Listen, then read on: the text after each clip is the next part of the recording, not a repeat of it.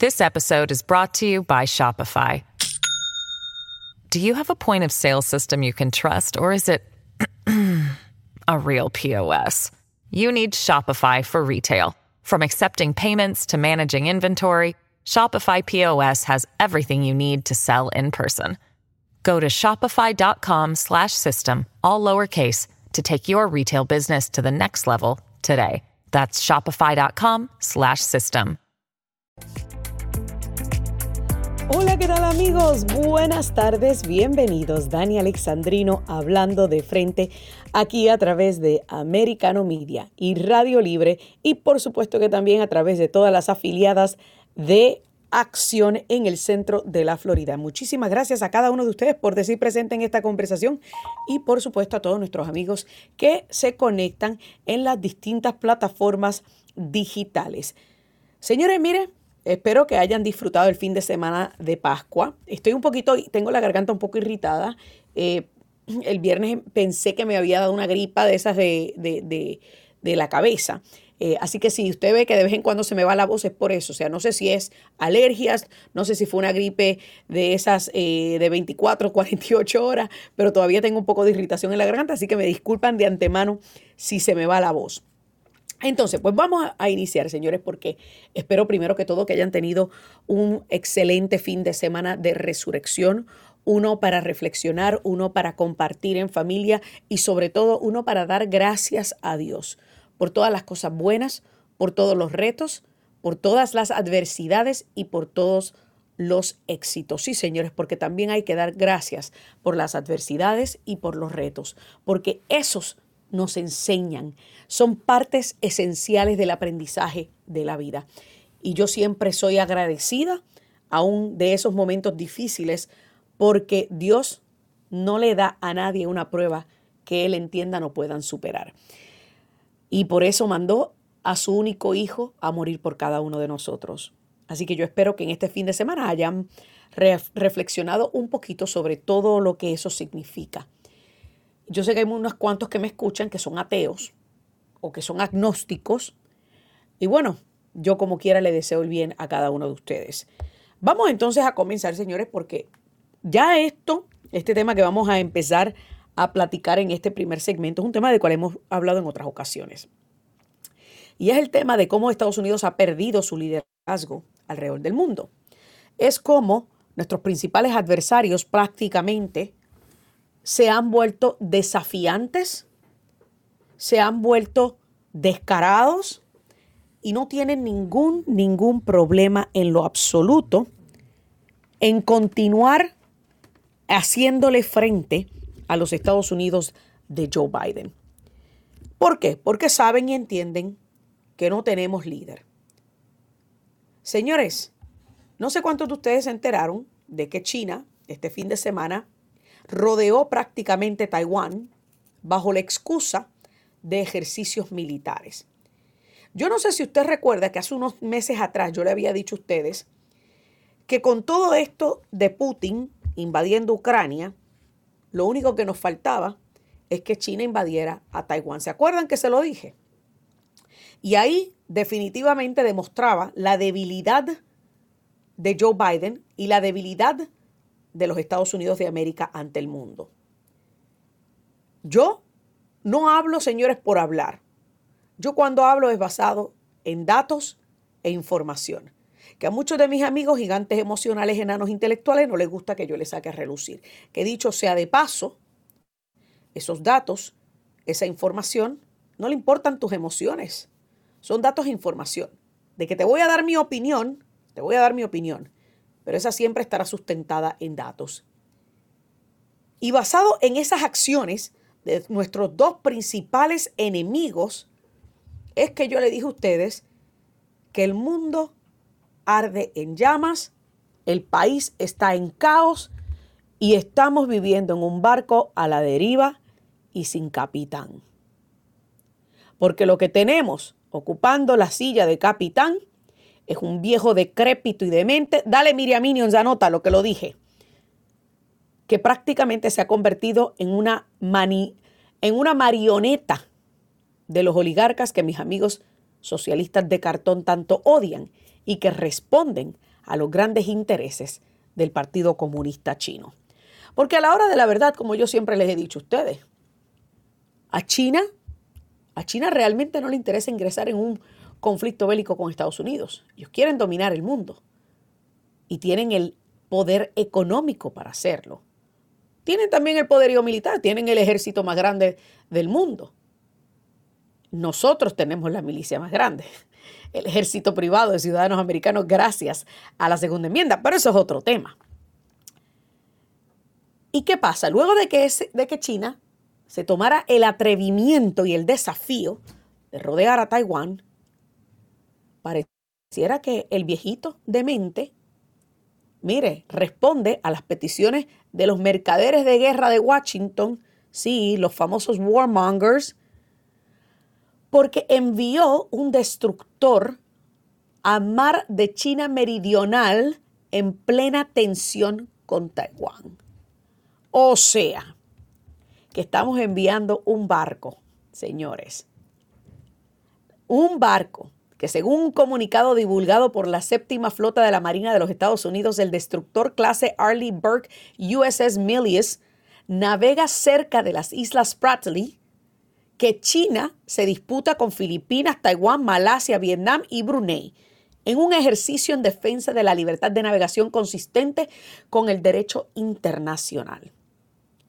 Que al parecer Estados Unidos está respondiendo a este claro desafío de Xi Jinping de el liderazgo estadounidense en el Pacífico. Yo lo que digo es lo siguiente. Y le, pido al máster que me está diciendo el productor, por favor, que si pueden eh, conectarse con él, que lleva rato tratando de conectarse a cabina. Este, ok, perfecto, gracias. Entonces, yo lo que le digo a ustedes es lo siguiente. De hecho, voy a, comenzar a abrir las líneas telefónicas porque a mí me interesa saber qué ustedes piensan. Y, y es importante que ustedes dejen a un lado el apasionamiento político y piensen con lógica. Yo sé que hay muchos que me escuchan que detestan escucharme oír, pero tienen una relación de amor y odio conmigo. Ellos odian lo que yo les digo, pero aman escucharme o aman escucharme para odiarme. Usted sabe, uno de esos enredos y esas obsesiones enfermizas. Y hay muchos que carecen del entendimiento básico de relaciones internacionales y de la importancia del liderazgo del mundo o del liderazgo de los Estados Unidos ante el mundo. Algo que lamentablemente se perdió cuando entró a la Casa Blanca un hombre, de un hombre con el nombre de Joseph Biden. Un politiquero barato que lleva más de 50 años en Washington y ha formado parte de muchos de los grandes problemas de Washington y pertenece al pantano de Washington. Y encima de eso, que carece de sus facultades mentales. Entonces, yo recuerdo cuando tantos decían porque un tuit de Donald Trump le parecía ofensivo. Ay, ¿cómo es posible que él tenga acceso a, nuestros códigos nucleares? Y ahora yo le pregunto a ustedes, ¿pero usted está completamente cómodo con que un viejo demente que carece de sus facultades mentales y que obviamente está siendo manipulado y maniobrado por alguien que tú y yo desconocemos, porque el poder detrás del trono tú y yo lo desconocemos. Yo digo que son los oligarcas, hay quienes dicen que son los Obama. Puede que sea una combinación de ambas. Pero eso es lo más triste y lo más peligroso. De que tú y yo no sepamos quién es quien eventualmente nos puede meter en un conflicto bélico mundial. Porque sencillamente carecemos de una persona con pantalones, con gallardía, con hombría y con valentía para poner en su sitio a cada uno de estos dictadores, ¿cómo le llamamos? Este, expansionistas, imperialistas, porque a la hora de la verdad yo siempre le he dicho, Vladimir Putin tiene aires de imperialista, sueña con regresar a los tiempos de la Unión Soviética y de ser prácticamente dueño de toda Europa y Asia. China nunca ha sido amigo de Rusia particularmente porque después de la Segunda Guerra Mundial Rusia se quedó con parte del territorio chino. Y China también tiene sueños de expansionismo. No olvidemos que en la historia del mundo hubo un imperio llamado el imperio mongol, que prácticamente se expandía muchísimo más allá de China, hacia India y toda esa región. Pero eso es un tema de historia que yo obviamente yo no voy a entrar en ello. A lo que voy es que tanto Xi Jinping como Vladimir Putin son dos dictadores con aires expansionistas e imperialistas.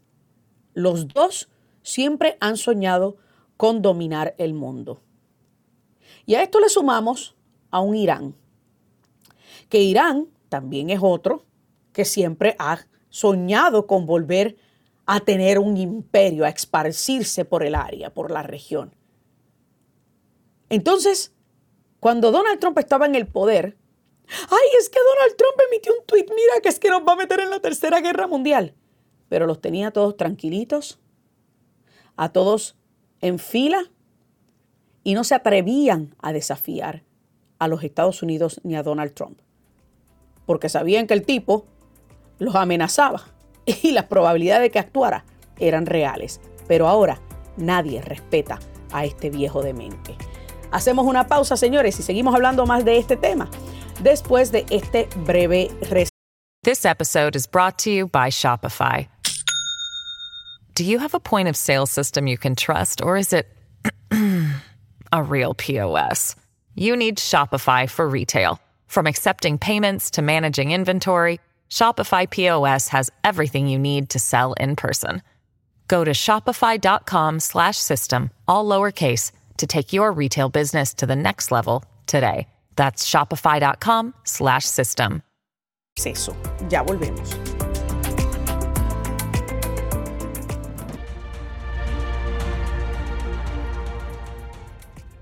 Amigos, continuamos aquí, Dani Alexandrino, hablando de frente a través de Americano Media y todas las emisoras afiliadas a este gran proyecto. Eh, quiero dejarles el número de teléfono sobre el tintero para que cuando abra las líneas telefónicas puedan llamar y darnos sus comentarios al 305-482-6588, 305-482-6588 o 786-590-1623. Y aunque sí, vamos a hablar un poquito más acerca de cómo Estados Unidos ha perdido su rol en el, en el mundo, también es importante hablar sobre otro tema y es que la semana pasada salió a relucir un informe sobre la retirada de Afganistán y como, había, como era de esperarse, la administración de Biden obviamente culpa a Donald Trump. o sea, Donald Trump ya llevaba tiempo fuera del poder, pero Donald Trump es el culpable por la aparatosa salida de Afganistán y que fallecieran 13 soldados americanos por la incompetencia de Joe Biden. Pero no, por eh, no, no es culpa de Joe Biden, sino de Donald Trump. Pero vamos a hablar un poquito más acerca de esto. Acompañándonos nos, este, se encuentra el coronel retirado del ejército de Estados Unidos, Eric Rojo. Eric, buenas tardes, bienvenido. Dani Alexandrino hablando de frente. Hola Dani, ¿qué tal? Muy buenas tardes. Buenas tardes, un placer tenerlo aquí en el programa. Vamos a comenzar, porque luego quiero pasar a hablar sobre lo que está ocurriendo en el Pacífico y todo eso, pero vamos a comenzar con esto de Afganistán.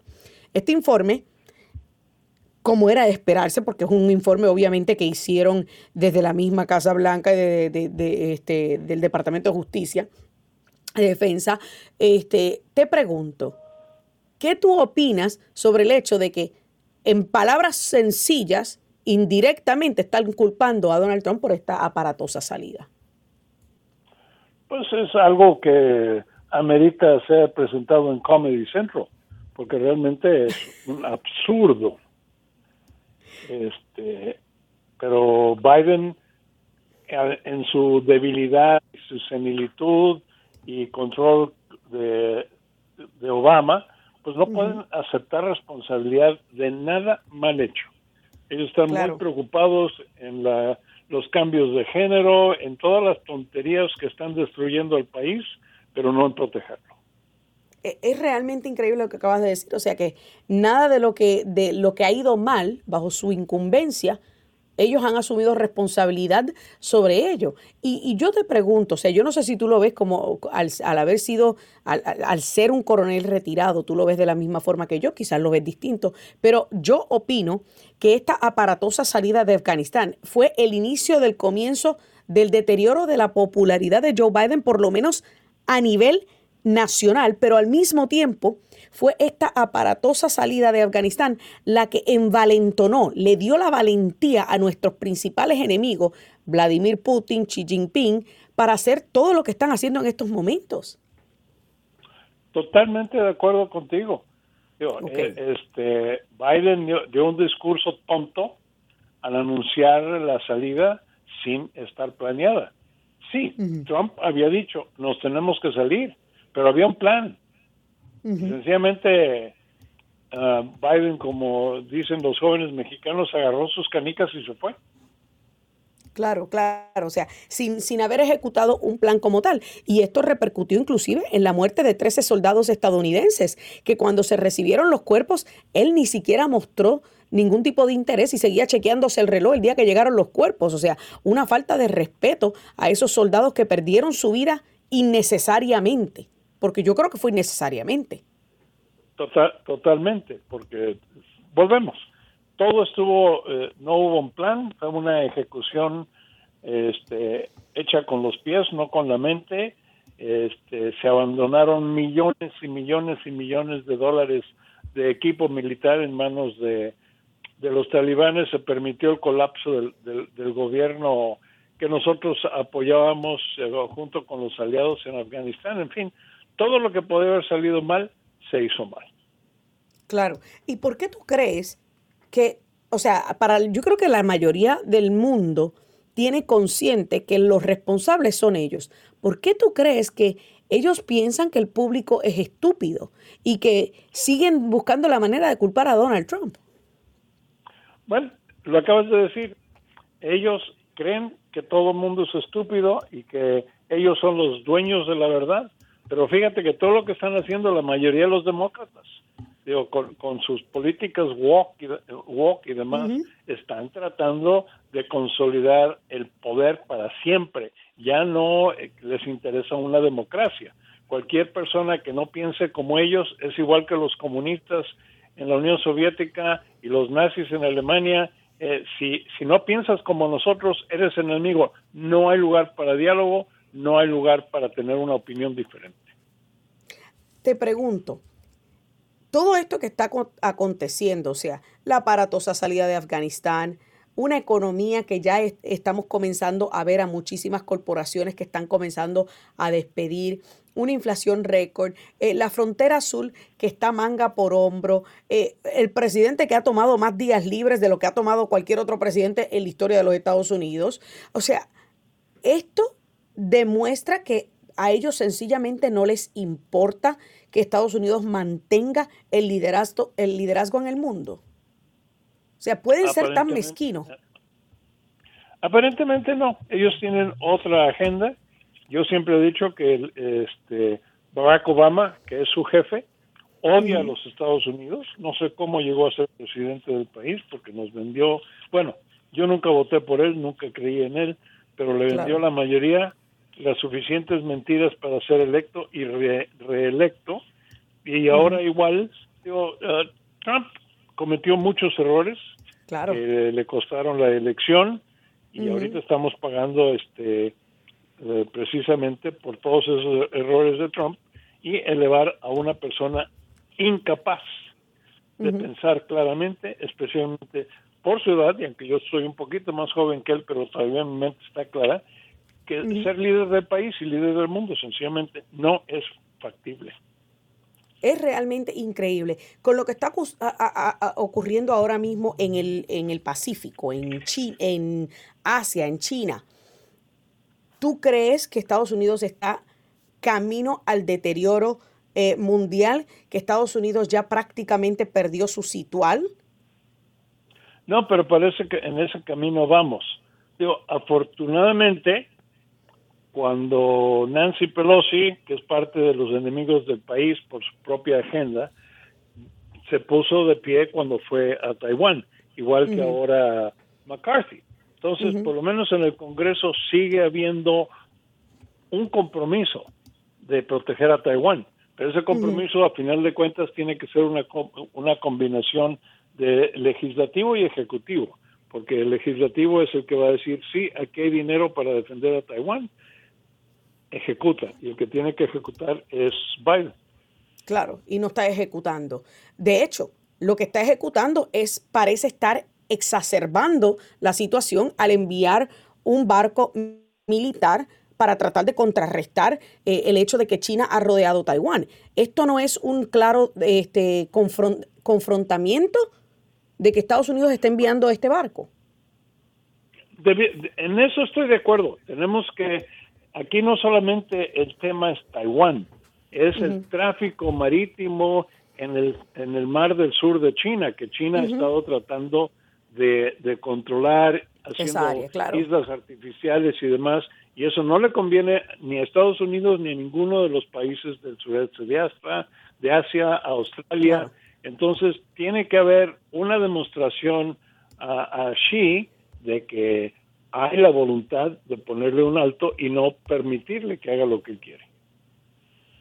¿Y, y, tú crees que esto será un mensaje verdadero a Xi Jinping o Xi Jinping sencillamente ignorará ese, ese claro, eh, esa clara demostración de poderío de parte de los Estados Unidos? Porque ellos han estado demostrando no importarle tanto Xi Jinping, Vladimir Putin, el mismo Kim Jong-un, que recientemente estuvo haciendo ejercicios este, militares y estaba lanzando, haciendo sus pruebas de, cohetes y de misiles, que incluso algunos cayeron cerca de Japón. O sea, está toda esa región eh, eh, eh, en, caos por culpa y por falta del liderazgo de los Estados Unidos. Tengo unos dos minutos.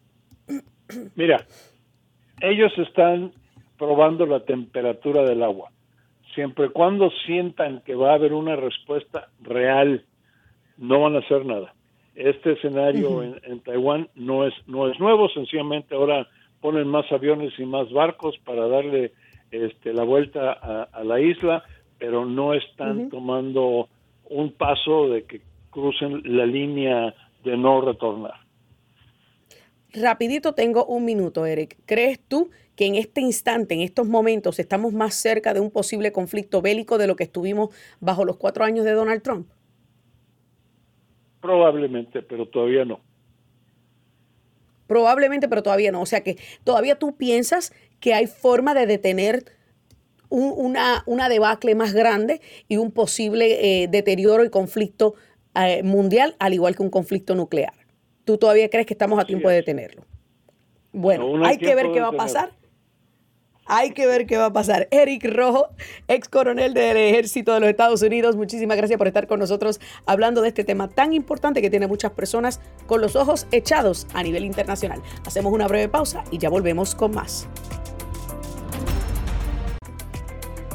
Amigos, continuamos aquí Dani Alexandrino hablando de frente a través de Americano Media. Y bueno, hemos hablado de cómo Estados Unidos ha perdido su posición a nivel mundial, su posición de liderazgo, su posición del policía del mundo, si usted le quiere llamar así. Este, incluso, mire, estoy viendo ahora que John Kirby, el portavoz de prensa del Pentágono, está en una rueda de prensa eh, hablando de eh, una filtración de documentos del Pentágono que son clasificados. Señores, esto para que usted entienda cómo está esta administración. Filtraciones por todos lados, falta de liderazgo por otro, eh, y sencillamente caos a la vuelta de la esquina. ¿Será por esto que Joe Biden todavía es la hora que no se ha pronunciado si aspirará o no a una reelección? Él dice, bueno, al menos según reporta Fox News en el día de hoy, que él todavía no está preparado para anunciar una candidatura presidencial, pero sin embargo insiste en que estará corriendo. Yo no sé, o sea, yo creo que, que él mismo se confunde cuando él se escucha hablar. Porque si no está preparado para anunciar una aspiración a la reelección, pero sí piensa correr, no entiendo por qué no avanza a aspirar de una vez y por todas. Porque en el caso de, Ron DeSantis, pues yo le he dicho a ustedes porque yo pienso que Ron DeSantis sigue, sigue dándole largas al asunto, como por ejemplo ahora que se está eh, evaluando la posibilidad de en la legislatura estatal de permitirle seguir en el cargo es, aún sí aspira a la presidencia. Que dicho sea de paso, eh, Gavin Newsom, el gobernador de California, tuvo algo que decir. Mire, tiene una obsesión con Ron DeSantis. Parece que Gavin Newsom quiere enfrentarse a Ron DeSantis en el 2028 Y estuve en una entrevista recientemente, y yo sé que esto no tiene que ver con el tema, estamos hablando de, de este Estamos hablando de Joe Biden, pero tuvo una entrevista con uno de esos medios liberales propagandistas del Partido Demócrata y básicamente lo que dijo es que Donald Trump se lo va a enrollar, se lo va a comer vivo, o sea, he's gonna get rolled over him. O sea, eso yo lo he dicho en repetidas ocasiones. Ron DeSantis, o sea, tiene que llegar a una tarima de debate presidencial con dos sacos, es más, con tres sacos. Uno para dar y dos para recibir, porque los cantazos que va a recibir van a ser fuertes y grandes. Pero ese no es el tema. El tema es Joe Biden.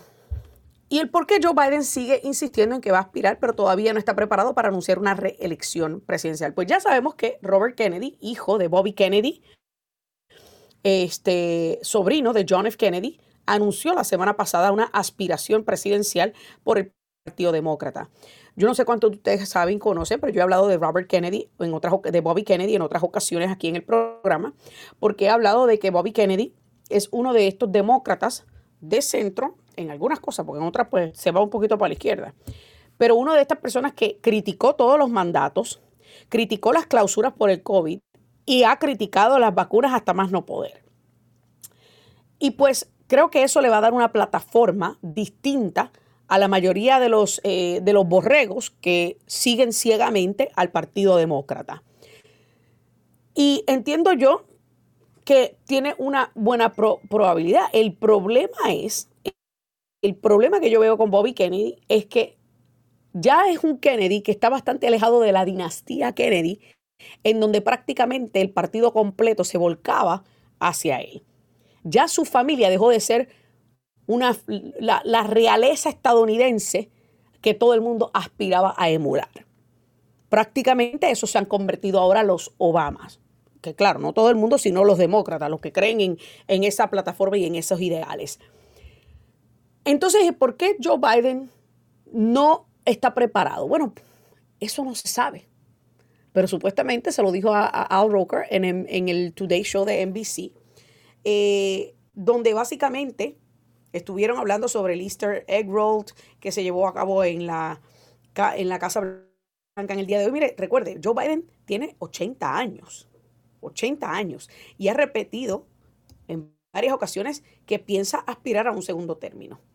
Pero, ¿qué será lo que está aguantando a Joe Biden de lanzar su candidatura? Yo quiero que muchos de ustedes me digan que ustedes opinan, porque honestamente tiene que haber ahí algún gato encerrado del por qué él todavía no ha lanzado una aspiración, considerando que es posiblemente lo único que pueda salvar su popularidad en este momento. A esto le sumamos que según una encuesta de Rasmussen, luego de la, eh, de la imputación contra Donald Trump,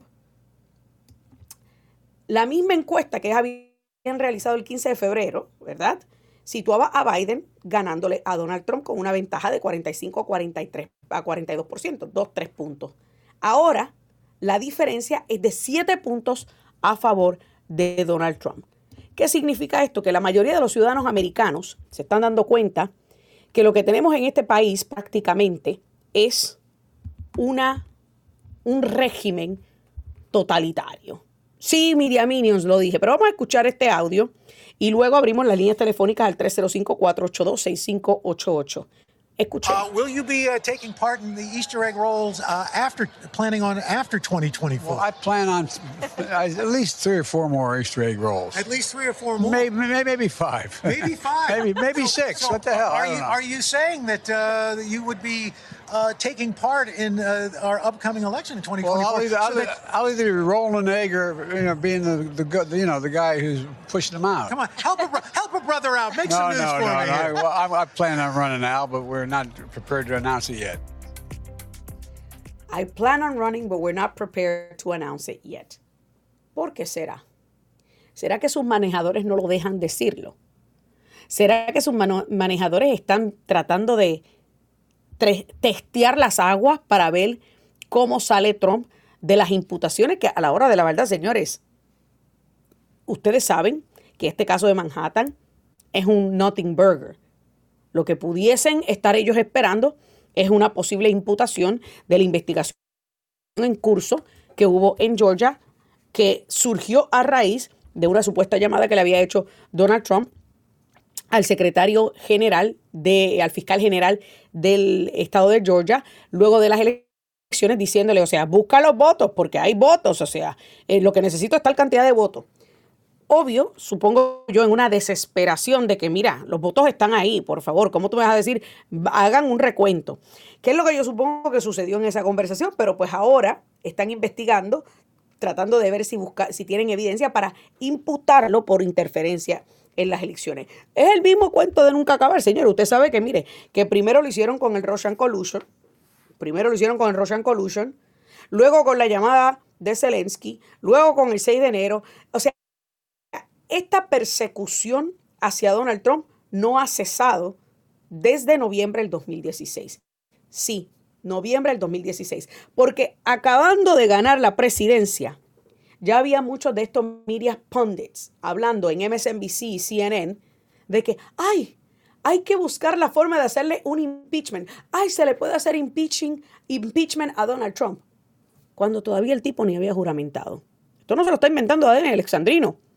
Hay amplia evidencia y suficientes audios que demuestran cómo muchos de los demócratas no solamente cuestionaron los resultados de las elecciones del 2016, algo que ahora es imposible hacer. No, no, no, ahora si eres conservador, eres republicano, tú no puedes cuestionar los resultados de las elecciones. ¿Me estás escuchando, Media Minions? No puedes, no puedes cuestionarlo, porque entonces te catalogan como antidemocracia. Sí, porque el Partido Demócrata es experto en utilizar la palabra democracia. Entonces, en estos momentos, ¿por qué no está preparado, señor? Porque él sabe y sus manejadores saben que no tiene sus habilidades cognitivas. Entonces ellos están posiblemente esperando a ver si se lanza Ron DeSantis o no. Están esperando a ver si hay alguna imputación en el caso de Georgia o no, para entonces ellos determinar qué va a pasar. Que dicho sea de paso, estuve viendo, mire, para que usted entienda lo genio que es Donald Trump, que este pasado fin de semana envió un email de recaudación de fondos y tenía una foto como como una foto de, fichaje, que no es, supongo yo que no es la, foto de fichaje real, eh, donde está como con, mire, es que realmente es cómico el tipo, y dijo, me imputaron, necesitamos tu ayuda. Imagínense el genio que es el tipo y su equipo de campaña, que le arrebataron de las manos al Partido Demócrata y a Joe Biden la habilidad de utilizar una foto de fichaje para motivos de campaña política, porque lo comenzaron a hacer ellos mismos. Y eso es lo que yo creo que tanto le molesta al Partido Demócrata. Y el por qué están en estos momentos en un desdén. Están confundidos, están perdidos, porque no entienden cómo atender este monstruo que tienen en el closet. El monstruo llamado Donald Trump y el hecho de que su popularidad ha ido aumentando con cada cada uno de los casos que a plena vista al resto de los ciudadanos americanos se ve como una persecución política. Ellos no saben, no saben cómo lidiar y no saben cómo atender la situación. Así que yo te digo a ti, ¿qué tú opinas? 305-482-6588, 786-590-1623. Quiero saber tu opinión al regreso de esta pausa en la recta final del programa.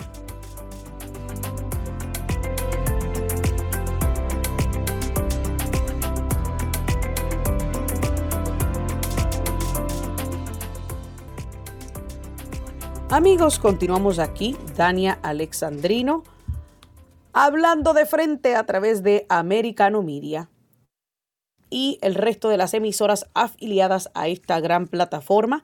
También recuerde que puede, si no ha bajado todavía la aplicación de Americano a su celular, ¿qué espera? Bájela a su celular y nos lleva con usted a todas partes.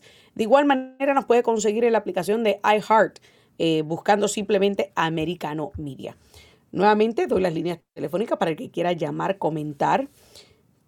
305-482-6588, 305-482-6588 o 786-590-1623. Ahí va, se me está yendo ya la voz.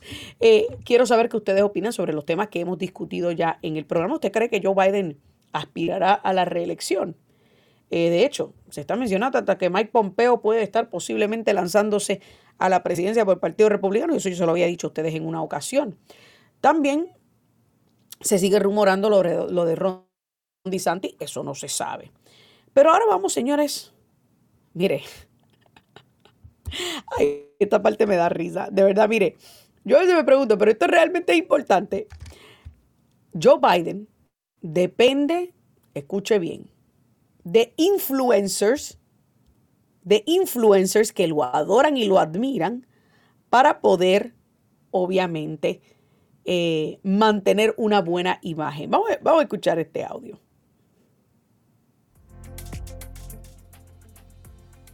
No tengo, ok, no, no tenemos un audio, pero bueno, pensé que teníamos otro audio para este momento, pero no importa.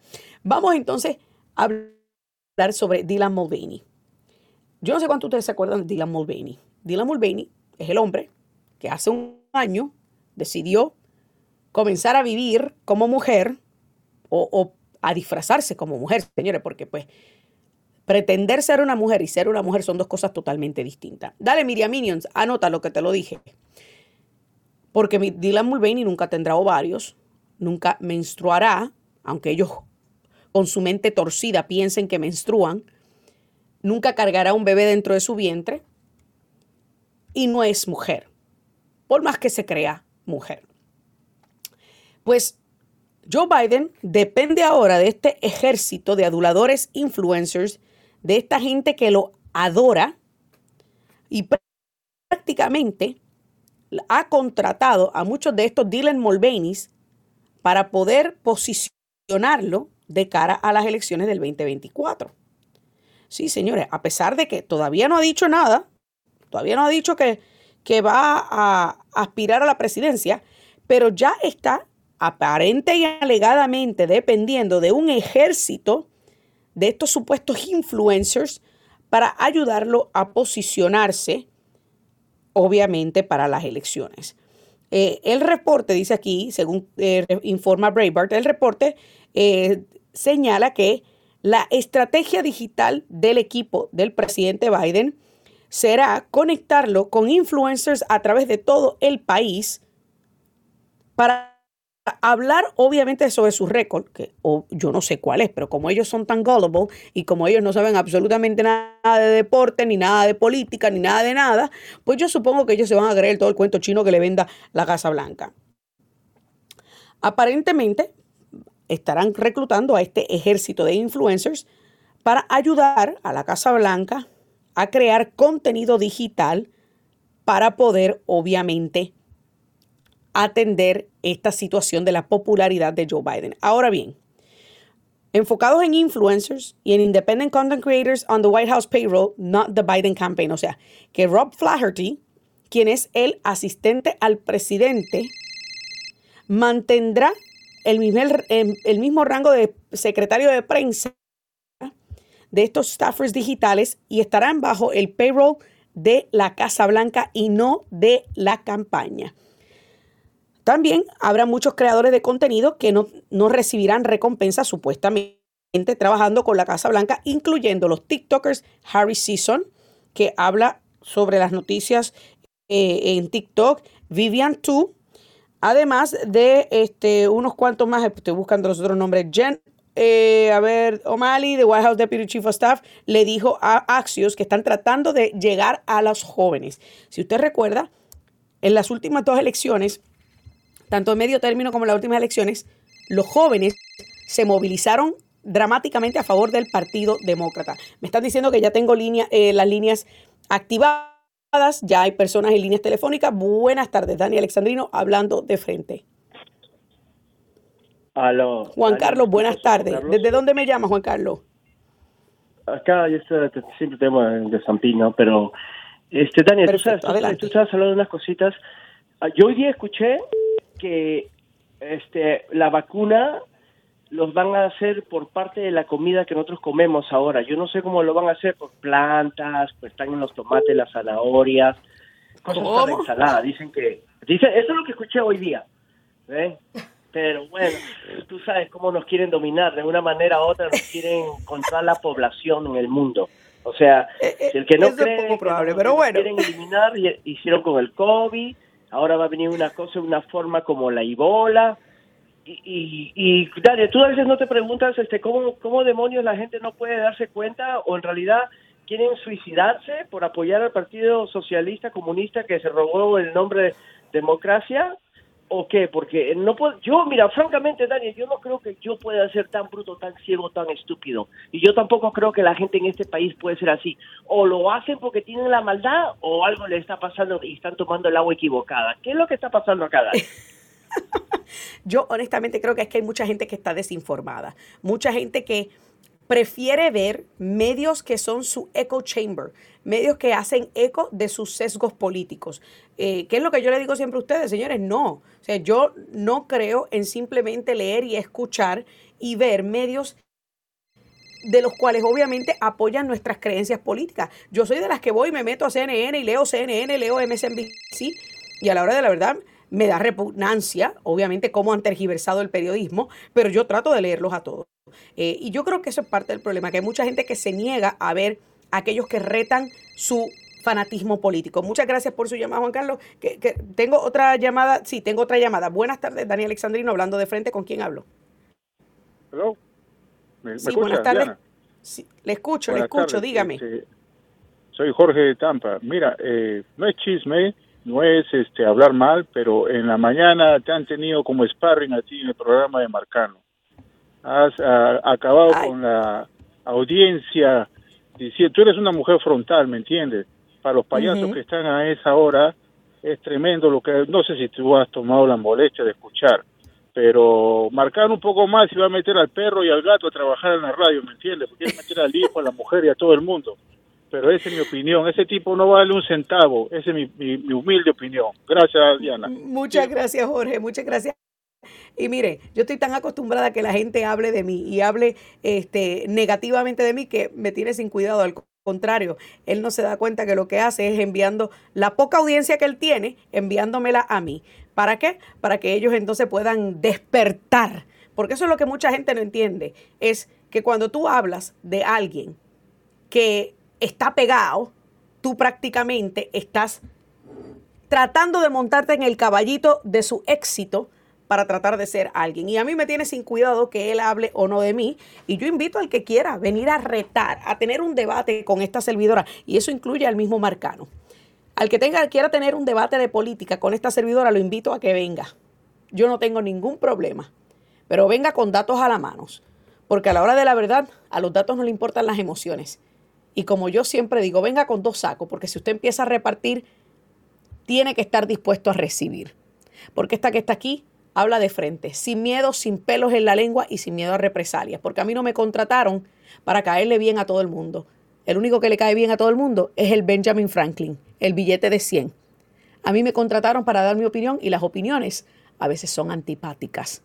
Pero aquí está Dani Alexandrino hablando de frente a través de Americano Media para provocarle indigestión y dolor de cabeza a unos cuantos, poner a otros tantos a huir, a huir a huir y a huir, a las dos cosas, y a otros a temblar. Se me acabó el tiempo en esta edición. Muchísimas gracias a cada uno de ustedes por siempre decir presente y apoyar este espacio. Que Dios me los bendiga y hasta la próxima.